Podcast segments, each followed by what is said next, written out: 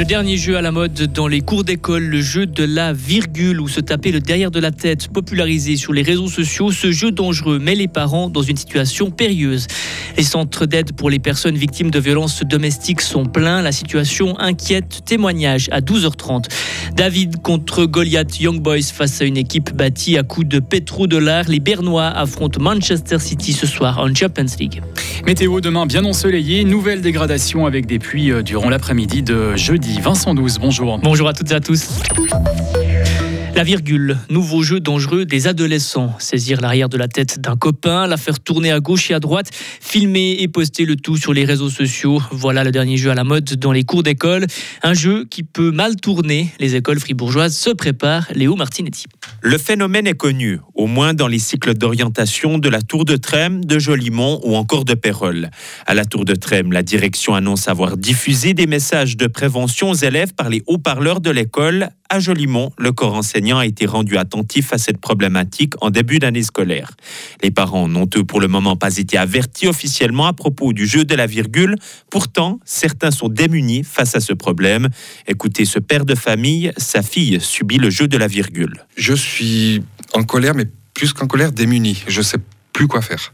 C'est pour ça ben, que j'espère que les gens vont se rendre compte, vont surtout parler à leurs enfants, surtout leur expliquer les dangers de ce jeu-là, du harcèlement en général, parce que ça peut vraiment avoir des, des causes dramatiques. Après avoir averti la direction de l'école de sa fille et la brigade des mineurs, ce père de famille pense désormais porter plainte. Et les autorités fribourgeoises décrivent, elles, ce jeu de la virgule comme un phénomène marginal. Elles laissent le soin aux écoles de gérer cette problématique sans stratégie globale.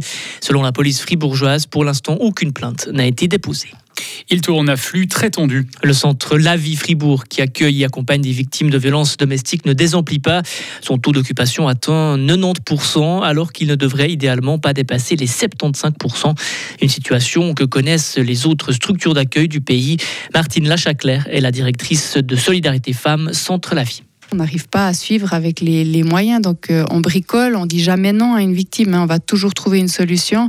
Mais du coup, les prestations qu'on peut leur offrir euh, sont un peu diminuées. On doit faire preuve de créativité pour offrir le, nécessaire. J'ai envie de dire aller droit au but, l'existentiel, le vital. Et puis après, tout le travail qu'on est censé faire à côté, on le fait de moins en moins. Et puis ça, c'est pas satisfaisant. Dans une demi-heure dans le tag de l'info, nous entendrons le témoignage d'Agathe qui a subi la violence de son ex-compagnon pendant dix ans avant de trouver refuge au centre La Vie et de commencer à se reconstruire. Insultes, humiliations, dévalorisation ou moqueries. Un enfant sur quatre en Suisse est régulièrement exposé à la violence psychologique. L'association Patouche, active dans le domaine de la prévention chez les enfants et les adultes, lance aujourd'hui sa nouvelle campagne de prévention. Elle s'appelle Les mots font des victimes, la parole les libère. Elle sera diffusée sur les réseaux sociaux et sur la télé. Le marché de l'emploi fribourgeois toujours solide. Le taux de chômage est resté inchangé en octobre à 2%, un chiffre qui correspond à la moyenne nationale. Les professions de la santé ainsi que les métiers de l'électricité et de l'électrotechnique enregistrent les principales baisses du nombre de chômeurs. Les dépenses de santé en Suisse en 2023 devraient augmenter de 4,1%. Le chiffre est fourni par l'Institut de recherche économie COF de l'École polytechnique fédérale de Zurich. L'augmentation concerne surtout les domaines de la prévention, de l'administration et de la réhabilitation, mais elle devrait ralentir par la suite ces deux prochaines années. Notre correspondant à Berne, Serge Jubin, revient sur l'évolution des dépenses de santé.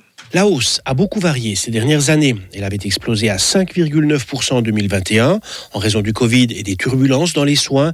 Elle était retombée à 2,2% en 2022, rebondit donc fortement à 4,1% cette année. Cela explique en partie la forte augmentation des primes pour l'année prochaine. La stabilisation des coûts n'est pas pour demain.